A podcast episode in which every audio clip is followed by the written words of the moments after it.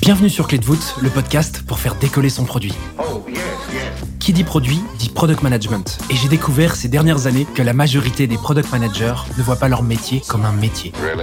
Pour eux, c'est aussi une passion qui pousse à essayer autrement, une culture où l'entraide passe par le partage et les retours d'expérience. C'est justement ce qui me motive à vous proposer Clé de voûte, un podcast où j'invite des product managers français à dévoiler les coulisses de leurs plus gros challenges. Dans les moindres détails, ces hommes et ces femmes transmettent leur apprentissage et techniques pour inspirer votre quotidien. Ce podcast est rendu possible par Stellar, un accompagnement que j'ai lancé pour aider les products qui veulent propulser leur carrière. Que tu réfléchisses à ta prochaine aventure ou que tu veuilles décupler ta progression, notre équipe et nos mentors sont à tes côtés et t'accompagnent à travers des programmes sur mesure. Viens les découvrir sur wearestellar.io.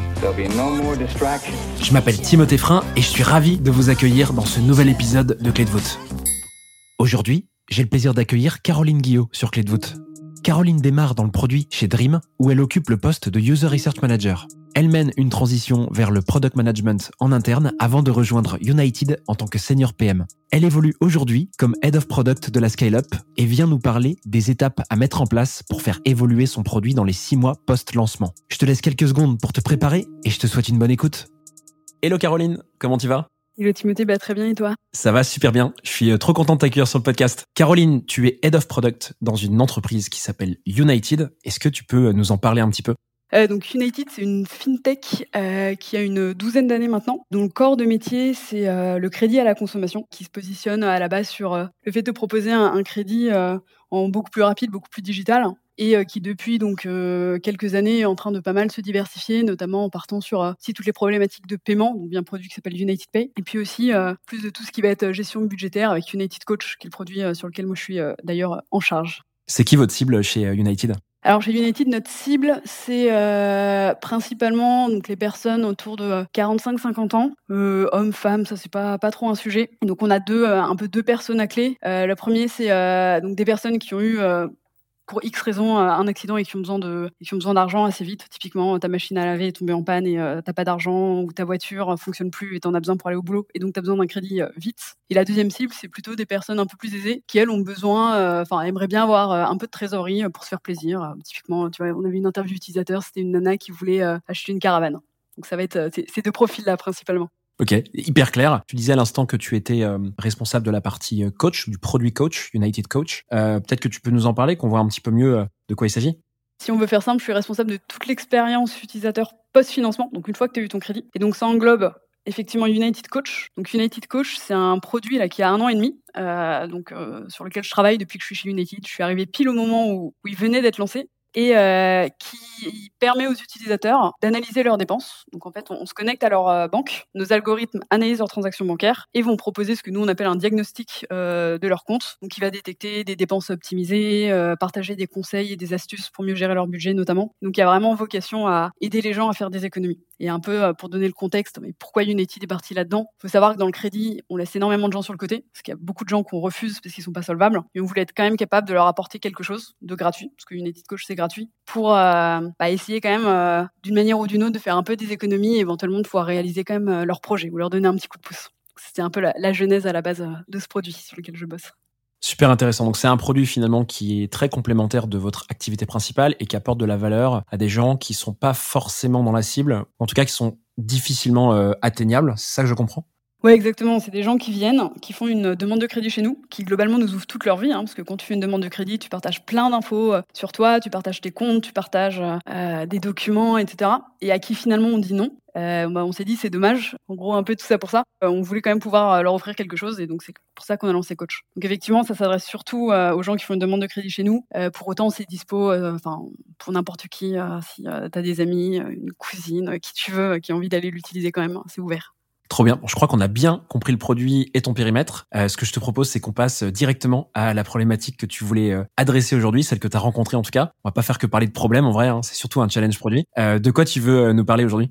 Yes, alors moi j'avais envie de vous parler des euh, six premiers mois euh, post-lancement d'un nouveau produit. Et donc notamment essayer de donner un peu des, clés et, des billes pour réussir en tant que product manager à maximiser son impact quand tu viens de lancer un nouveau produit. Et euh, c'est un sujet qui me tient pas mal à cœur. Bon bah déjà parce que clairement c'est quelque chose que j'ai vécu en arrivant chez United. Et ensuite parce que c'est une phase qui en général n'est pas évidente. C'est assez rare quand on lance un nouveau produit, d'avoir direct euh, gros carton, euh, tout se passe bien, product market fit. Et du coup, euh, enfin, je trouve que ça, peut aider d'avoir quelques billes pour savoir comment naviguer dans cette phase, gérer tous ces stakeholders et bah, réussir à mettre le produit sur les rails du succès sur ces, ces, premiers mois qui sont assez cruciaux en fait.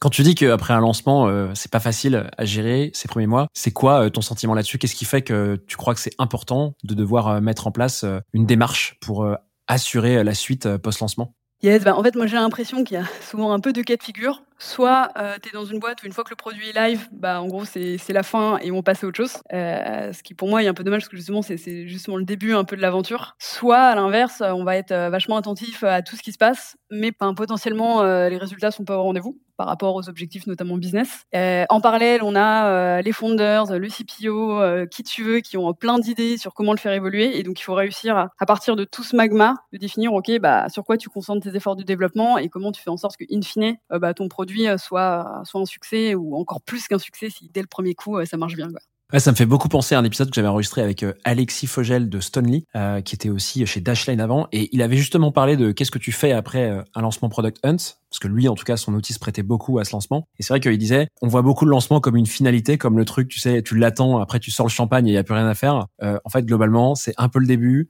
et euh, il va se passer plein de choses hyper négatives derrière parce que il y a plein de trucs que tu n'avais pas vu. Alors négatif, pas dans le sens faut pas être drama, mais euh, mais ça t'aide beaucoup euh, à construire la suite du produit et en fait ton lancement, la, la, version que tu vas lancer sera très différente dans quelques mois, dans les quelques mois qui suivent quoi. Trop cool en tout cas qu'on aborde ce sujet. comment tu veux faire? Ça va être quoi un peu les, les, les grandes thématiques que tu vas aborder? Si tu veux peut-être nous citer quelques points. Ben, ravi de ravi d'en parler et, et, et de passer directement à la première étape. Top. Et bah du coup, euh, pour moi, le, premier learning euh, que j'aimerais partager, c'est que déjà sur tes deux premiers mois, une fois que ton produit est live, hyper important de se bloquer du temps pour comprendre l'utilisation du produit, euh, comment les gens se comportent, qui l'utilisent et, et, toutes les frictions potentielles que tu n'avais pas anticipées. Ça demande beaucoup de temps.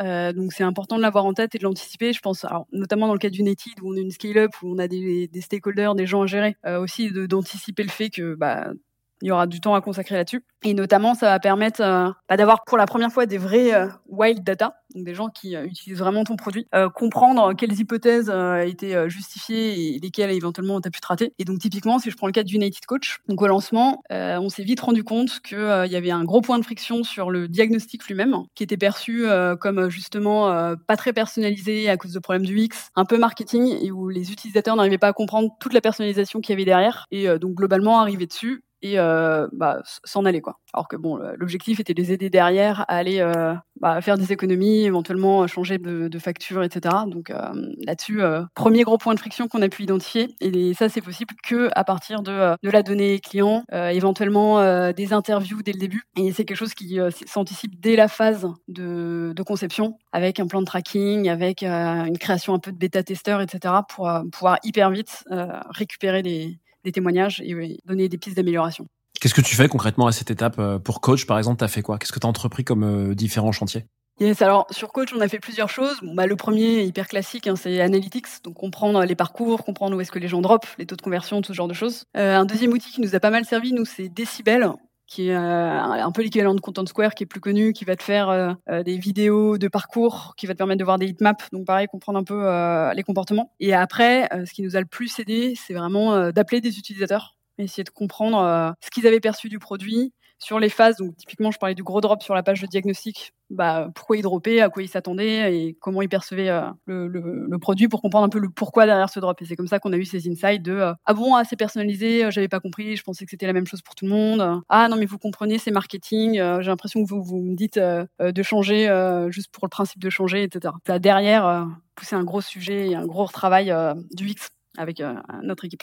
Qu'est-ce que tu cherches à ressortir euh, à cette étape un peu euh, Est-ce que euh, c'est quoi C'est des transcripts finalement que vous avez avec peut-être un peu de des documents d'analyse de données?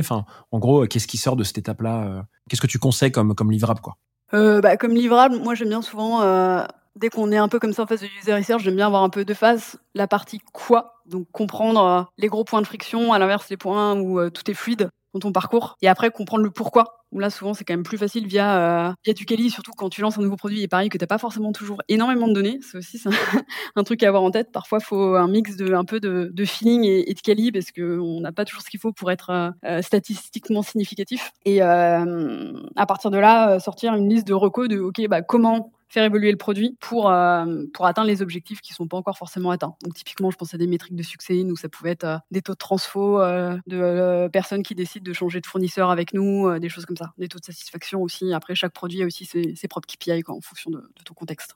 Quand tu dis que tu sors des recos à cette étape, on n'est pas du tout sur l'imagination de feature à ce stade. On n'est même pas dans la solution. Hein. C'est ça que je comprends? Non, alors ça va effectivement nourrir la solution derrière, mais déjà il faut faire un constat de ok, euh, qu'est-ce qui va pas? Une fois que ça va pas, dans ce cas-là, on peut parler solution et ensuite c'est ce qui va, euh, en tout cas c'est cette phase-là qui va derrière et te nourrir aussi euh, ta roadmap et tes évolutions bah, sur les, les 4-5 mois qui suivent. Ok, donc première étape un peu médecin, où tu viens tout mesurer, tu viens ausculter un petit peu ce qui se passe post-lancement, en parlant à tes utilisateurs, en venant croiser de la donnée, donc euh, Calicanti. C'est quoi la prochaine étape?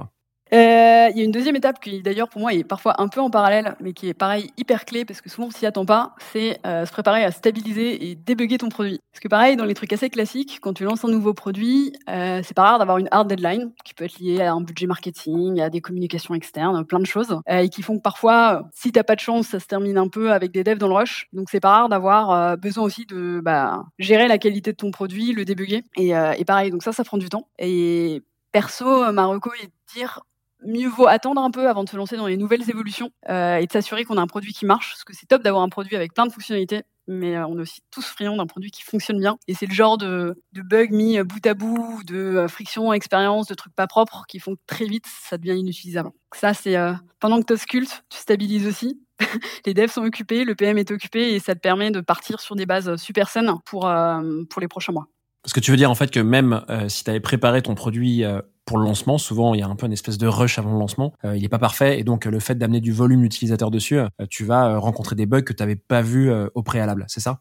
Ouais, exactement. Alors après, tout dépend aussi des contextes, hein, mais nous, ça s'est fait assez de manière assez smooth chez United. En revanche, pour le coup, dans mon ancienne boîte, on avait lancé un, une grosse, grosse feature structurante qui était une, euh, en gros, une thérapie digitale. Et euh, on a eu de la dette technique sur trois mois parce qu'on avait dû le lancer euh, très vite pour des questions de com externe. Et les devs avaient fini un peu sur les chapeaux de roue. Donc ça, c'est pareil à, chaque produit, à chaque contexte de, de, savoir si ça va être une phase importante ou pas. Mais faut en tout cas pas se mentir sur le fait que ça peut arriver, quoi. À adapter en fonction du produit et en fonction de comment il a été fait, etc. Ouais, exactement. Une fois que tu as fait ça, euh, donc là, on a, parlé un petit peu hein, de, cette phase où tu, tu, viens un petit peu regarder un peu la santé du produit. Euh, c'est quoi euh, la suite? Pour nourrir ta roadmap, tu as un premier sujet qui va être effectivement toutes ces frictions que tu vas vouloir adresser. Et pour moi, tu as un deuxième sujet hyper clé qui va être parmi toutes les idées que tu vas avoir dans ton backlog, qu'en tant que PM, tu as pu mûrir pendant ta phase de MVP et que toutes les personnes autour de toi peuvent te donner, euh, savoir sur quoi tu veux te concentrer. Et donc là, moi, pareil, un truc qui me paraît assez important, c'est de rester hyper focus sur ton cœur use case que tu vas adresser et euh, du coup ta métrique de succès associée. pareil, si je reprends l'exemple de coach, euh, United Coach, la vision elle est assez large, hein, c'est aider les gens à mieux gérer leur budget, à être serein vis-à-vis de leur budget et à faire des économies. T'as 15 000 manières d'adresser ça. ça peut être via des programmes d'éducation, ça peut être via du suivi de cash flow, et nous, l'approche qu'on a prise dans un premier temps, c'est ça peut être en optimisant toutes tes dépenses obligatoires. grosso modo, c'est euh, trouver des partenaires moins chers, banque, énergie, assurance, télécom. Bah, du coup, nous, ce qu'on a essayé de se dire, c'est OK, on a ce premier use case là, on veut le craquer. Quand on voit que ça marche, que les gens sont contents, que les gens l'utilisent, alors on pourra aller voir pour développer le reste. Et euh, la métrique associée, c'est, donc j'en parlais un tout petit peu avant, c'est euh, le taux de transformation. Donc c'est la part de nos utilisateurs qui va vraiment changer de fournisseur avec nous et, du coup faire des économies. Bah déjà, ça permet de garder le cap sur les évolutions et toujours te demander est-ce que ce que je fais permet d'aller dans la bonne direction là-dessus ou pas? Et une fois que ça s'est craqué, ça, se trouve au bout de six mois c'est craqué, c'est top, tu peux commencer à dire ok, nouveau use case que tu rajoutes un par un. Comment tu fais pour prioriser euh, tous ces use cases là que tu identifies? Alors du coup, euh, moi j'utilise une méthode assez classique. Euh, je passe par le RICE, donc je vais regarder un, on va dire un mix de euh, quel effort tech. D'ailleurs, j'en parlerai peut-être un petit peu tout à l'heure, mais je pense que c'est hyper clé de rester dans un mode MVP, même une fois que le produit est lancé, pour itérer super vite. L'impact qu'on estime et, le niveau aussi de confiance vis-à-vis de tout ça. Donc ça permet un peu de faire le tri et éventuellement de trouver un juste milieu entre des petits quick wins incrémentaux, pardon, qui font du bien au moral et qui peuvent sortir assez vite et des choses potentiellement un peu plus structurantes. Comment tu passes des idées qui émergent euh, à la première étape de, Discovery en fait euh, à euh, des quasi-features là que tu viens prioriser? Là, on est allé très vite. En fait, finalement, tu es déjà au stade où tu vas prioriser des features et construire ta roadmap produit. Comment tu fais pour concrétiser ces idées qui émergent, tous ces wordings, ces, ces constats que tu fais en première partie?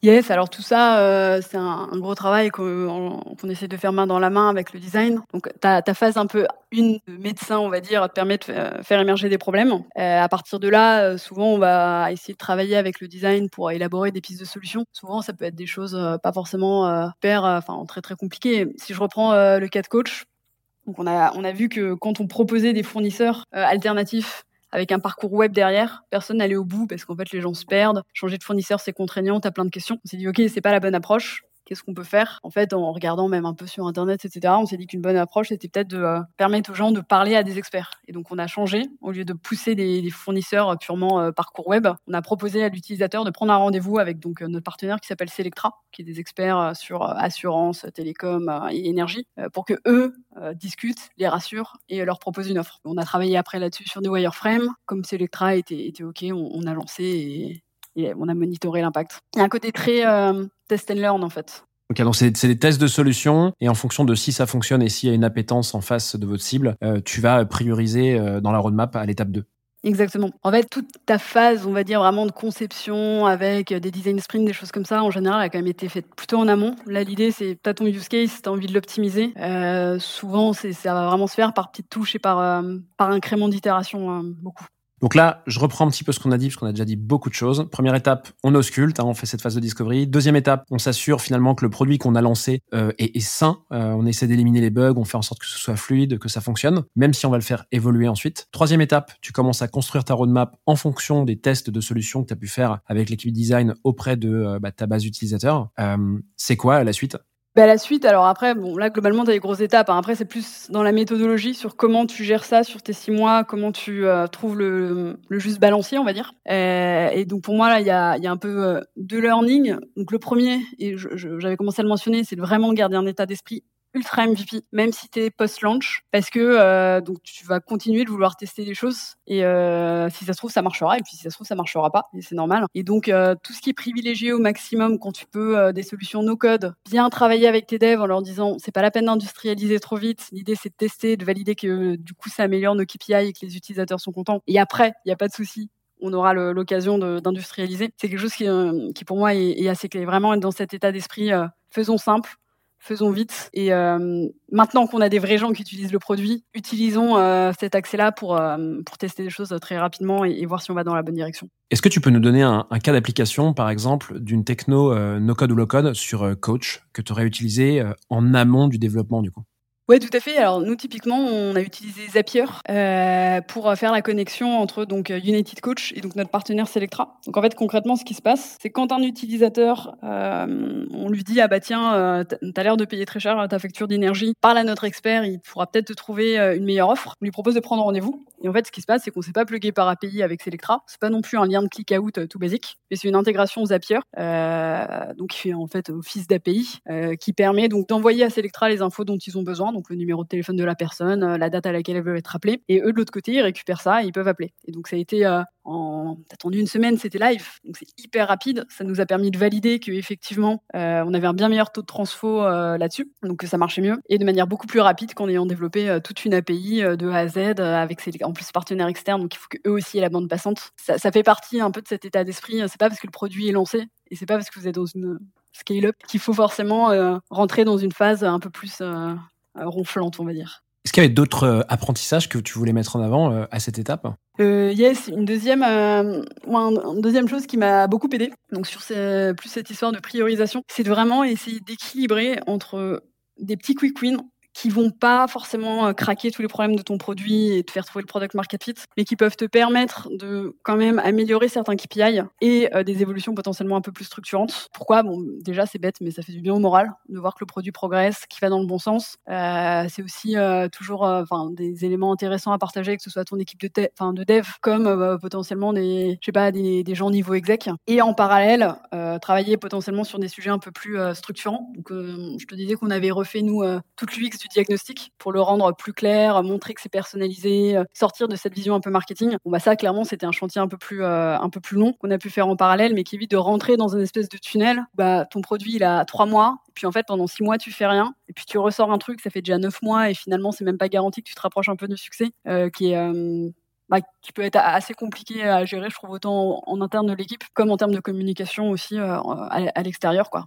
D'un point de vue équipe, comment tu vois le, post-lancement? J'imagine que vous êtes pas mal d'entités à bosser dessus parce que euh, il y a des enjeux aussi bien product euh, design que tu vois commerciaux, marketing. Est-ce que tu as un apprentissage justement sur la manière d'organiser toutes ces équipes pour bosser sur cette période post-lancement? Yes, euh, moi ma vision sur le sujet, c'est que quand tu lances un nouveau produit, ce qui est hyper clé, c'est d'être rapide, euh, c'est donc du coup d'être assez indépendant et euh, c'est donc de pas forcément être soumis à tout ce qui va être euh, process de boîte un peu plus grosse. Et donc c'est vraiment un truc qu'on a vécu chez United. Ça avait été tout un débat d'ailleurs au lancement du produit, savoir si euh, dans quelle mesure on travaillait avec les autres équipes tech ou si on redéveloppait des briques potentiellement existantes, mais déjà déjà chez nous euh, s'affranchir de ces dépendances. Et Marocco, c'est que franchement, c'est mieux ça, parce que ça permettra d'aller plus vite. Euh, forcément, ça implique parfois un peu de dette technique, mais tu pourras beaucoup plus rapidement itérer, tester et euh, valider ou non certaines choses. Et d'ailleurs, c'est assez marrant parce que c'est une discussion qu'on avait eue avec quelqu'un de Blablacar au produit, où ils avaient eu le même sujet entre Blablacar Daily, qui était un nouveau produit qui lançait, et le reste de Blablacar. Et ils ont une approche assez similaire qui permet de bah, d'avancer beaucoup plus vite là où dans une scale-up, tu peux avoir une réflexion qui est beaucoup plus euh, grow, euh, security, etc. Ok, donc la reco du coup sur l'orga, c'est concrètement une ligne, c'est quoi? Bah, La reco sur l'orga, c'est euh, essayer d'être une équipe la plus indépendante possible avec des gens full-time qui du coup connaissent l'enjeu, connaissent le produit et peuvent aller vite. Et ça veut dire que tout le monde doit bosser ensemble tout le temps, sur tous les calls et tout, tu fais venir tout le monde ou pas du tout? Non, pas forcément. Tout dépend des, tout dépend des sujets. Euh, je pense que c'est hyper clé d'avoir une équipe tech qui soit à 100% dédiée. Après, sur des ressources plus type euh, marketing, euh, analytics, etc., tout dépend des besoins, mais c'est pas forcément nécessaire d'avoir des gens full time. À nouveau, ça, tout dépend du contexte aussi du produit. Il faut, faut éviter qu'il y ait des équipes qui soient sur d'autres projets à la fois, quoi. C'est vraiment ça que tu, tu veux souligner ici, quoi. En, tout cas, côté produit et tech, ouais, ça me paraît être assez clé. Sinon, tu es toujours en tension entre le produit A et le produit B et c'est super dur à gérer. Trop bien. Merci beaucoup, Caroline, pour euh, tous ces éléments. C'était hyper précis et je pense pour le coup euh, concret et assez actionnable pour, euh, pour plein d'équipes produits, aussi bien de scale-up que de start-up. Ce qui serait top pour terminer là-dessus, c'est que tu nous fasses un petit résumé de chacune des étapes pour que ce soit clair dans la tête de tout le monde et qu'on puisse bah, partir vers la fin de l'épisode. bah, du coup, si on veut résumer, donc pour moi, première étape hyper clé, ton produit est lancé, comprendre comment les gens l'utilisent, faire un peu l'état des lieux de euh, ce qui marche, ce qui marche moins bien, euh, vraiment en mode euh, identification des frictions et des problèmes. En parallèle, si c'est nécessaire, pas hésiter à passer un peu de temps à quand même stabiliser et débugger ton produit pour éviter d'avoir une situation qui se dégrade au fur et à mesure du temps. Et une fois qu'on a ces bases-là, eh ben on peut partir sur bah, construire concrètement sa roadmap sur les, les mois qui suivent, qui d'ailleurs souvent bouge pas mal par rapport à ce qu'on avait anticipé lors du lancement et du joli plan qui souvent existe. Pour ça, hyper clé de rester concentré sur son core use case et, euh, sa métrique clé. Ça permet de garder un cap et ça aide aussi à, écarter des problématiques euh, potentiellement euh, un peu trop un peu trop éloignées de ce qu'on essaie de craquer. Et plus du coup dans la méthode de développer, de travailler, rester sur une approche hyper MVP, itérer, tester des choses, euh, pas hésiter à, à, commencer par des versions très simples, quitte à scaler euh, et industrialiser plus tard. Et euh, pour le moral des troupes et euh, pour son propre moral en tant que PM, alterner des quick wins, des petites itérations euh, qui permettent de se rapprocher quand même euh, petit à petit de ses objectifs et de voir qu'on va dans le bon sens. En parallèle, éventuellement d'évolutions plus structurantes et qui peuvent demander un peu plus de temps et, et un peu plus d'efforts. Trop bien. Bah écoute, merci beaucoup. Hyper clair. Euh, J'espère que ça aidera euh, les gens à, à, clarifier un petit peu euh, tout ce que tu as pu nous dire sur le podcast. Euh, ce que je te propose, c'est qu'on passe déjà à la fin de l'épisode. La première question que j'aurais envie de te poser, c'est est-ce que tu as retenu une leçon quand tu as mené tous ces chantiers, toi, post-lancement? Yes, moi un truc qui m'a pas mal marqué, euh, et c'est lié aussi à, à mon expérience passée euh, plus côté user research, c'est que je suis arrivée chez United en me disant mon rôle en tant que, que product manager, c'est d'optimiser l'expérience utilisateur, d'optimiser la satisfaction et de craquer des besoins. Et il manquait pas mal la, dimension, ouais, mais qu'est-ce que ça apporte à l'entreprise? Et donc c'est quelque chose que m'a pas mal apporté United Coach, parce que United, c'est une boîte qui est pas mal à focus aussi business, et le CPO avec qui je bossais à l'époque aussi, qui m'a énormément rajouter cette dimension de OK, c'est bien euh, satisfaction utilisateur parce que sinon euh, de toute façon personne n'utilisera ton produit, mais aussi faisabilité tech et, euh, et valeur pour l'entreprise d'un point de vue vraiment plus on va dire bah, business parce que le but d'une entreprise à la fin c'est quand même d'être rentable. Trop bien. Je te propose qu'on passe euh, à la dernière partie du podcast qui s'appelle les questions flash. Je vais te rappeler le principe et surtout, je vais rappeler le principe pour euh, les auditeurs ou auditrices qui sauraient pas exactement de quoi il s'agit. Je vais te poser quelques questions auxquelles euh, il faudra que tu répondes le plus rapidement possible. Est-ce que ça te va? Yes, tout à fait. Quel est ton pire échec en tant que product manager? Euh, alors, je sais pas si c'est le pire, mais en tout cas, c'est un échec qui m'a marqué. Euh, J'avais présenté une fonctionnalité qu'on voulait développer aux développeurs sans leur donner, euh, disons, plus la big picture et comment j'imaginais la développer à 3 4 mois après. Ils ont fait une feature qui répondait complètement aux besoins, mais qui en fait a été codée de manière, euh, enfin, qui a complètement bloqué euh, ce que moi je voulais faire par la suite. Et donc, la leçon là-dessus, c'est vraiment donner le plus possible le contexte, le pourquoi et où on veut aller, même si c'est pas du MVP, à son équipe, pour éviter de se retrouver avec ce genre de quiproquo par la suite, et qui est clairement ma faute. Comment est-ce que tu apprends et progresses dans ton quotidien de Head of Product? Euh, bah alors beaucoup, je trouve, en parlant à mes pairs, que ce soit chez United, où commence à y avoir une grosse équipe produit, euh, avec des problématiques euh, hyper différentes d'une équipe à l'autre. Ça peut être de l'acquisition, ça peut être des problématiques ops, ça peut être des problématiques hyper métiers liées au crédit. Ça, c'est quand même ma source euh, d'inspiration du quotidien. Et après, euh, plus généralement, euh, moi, je suis très très fan d'une ressource qui s'appelle Reforge, euh, qui fait pas mal de contenu autour du produit, euh, mais pas que. À la base, c'était plutôt orienté growth et qui ont des articles de fond hyper poussés et qui donnent des méthodos euh, super intéressantes pour, euh, bah, pour euh, cadrer des problèmes qu'on peut rencontrer et qui sont un peu complexes. Quel est ton produit préféré? Alors moi, mon produit préféré, euh, c'est Alan. Euh, je suis très très très fan et je suis très triste qu'on soit pas sur Alan euh, chez United parce que c'est un un super exemple pour moi d'un produit qui a pris une expérience qui à la base était super painful, où tu as l'habitude que ça se passe mal, donc ta mutuelle, tes remboursements, etc. Et alors que eux, c'est super simple. Je me rappelle, je suis sortie de chez le dentiste, j'avais ma notif Alan me disant on a noté et tu vas être remboursé. Et ça, pour le coup, pour moi, c'était un, un, vrai exemple d'expérience waouh. Et c'est aussi ce que je cherche à faire en tant que PM, c'est de prendre des expériences ou des choses qui sont à la base super négatives et le crédit en fait partie. Hein. Quand tu prends un crédit en général, c'est pas un truc qui te fait plaisir, c'est compliqué, c'est stressant, et de le rendre le plus, euh, bah, simple et le plus agréable possible, euh, de manière à ce que les gens se disent oh bah dis donc, euh, j'étais pas prêt, je m'y attendais pas. Quel est le meilleur conseil que l'on t'ait donné pour finir? Euh, je pense que le meilleur conseil que l'on m'ait donné, euh, c'est communique plus euh, sur ce que tu fais. C'est bête, mais quand tu lances un nouveau produit, notamment dans une boîte où bah, il y a déjà plein de produits, ça peut vite être un peu boîte noire. Et en fait, c'est hyper clé, même si ça prend du temps. moi, en tout cas, en tant que product manager, la partie communication, c'est pas forcément celle qui me qui m'excite le plus, on va dire. En fait, c'est archi clé parce que c'est ce qui va te permettre déjà d'avoir potentiellement des bonnes idées qui viennent d'ailleurs euh, de débloquer certains aspects en allant euh, chercher de la ressource, design, analytics, euh, nous data science aussi beaucoup, ce que tu veux. Et c'est ce qui va aussi permettre bah, d'aider à faire grandir ton produit parce que si les gens savent qu'il existe, savent comment il marche, ils vont aussi être beaucoup plus à même de eux-mêmes en parler, etc., etc. Et ça peut faire une super un super cercle vertueux. Donc voilà, même si c'est pas forcément toujours ce qu'on voit comme le, le cœur du product manager. Communiquer au sens large, hein, pas juste auprès de tes stakeholders super proches, bon ça évidemment, mais à l'échelle plus de la boîte et, et des gens qui sont beaucoup plus éloignés du projet. Trop bien. Merci beaucoup pour euh, cette conclusion. Caroline, c'était trop cool de t'avoir sur le podcast. J'espère vraiment qu'on pourra euh, se reparler euh, très vite sur United ou, pour dans le cadre d'une autre expérience. Puis bah écoute, je te souhaite une, une super journée. Eh bah écoute, merci à toi et très bonne journée aussi. Voilà, j'espère que cet épisode t'a plu. Oh, yes, yes. Si c'est le cas, tu peux me soutenir de deux façons. Laisser 5 étoiles sur Apple Podcast ou Spotify et un petit commentaire, ou répondre en 3 secondes au petit sondage dans la description de l'épisode pour me dire ce que tu en as pensé. Darling, this trip's an inspiration. Je te remercie vraiment pour tes retours, c'est grâce à toi que j'améliore Clé de voûte pour le rendre utile à ton quotidien. Well, that's excellent. N'oublie pas, si tu réfléchis à ta prochaine aventure ou à décupler ta progression, nous avons l'accompagnement qu'il te faut sur wearestellar.io. Stellar avec deux L et un R. I have everything here. Je te donne rendez-vous la semaine prochaine pour un tout nouvel épisode riche en contenu actionnable. À très vite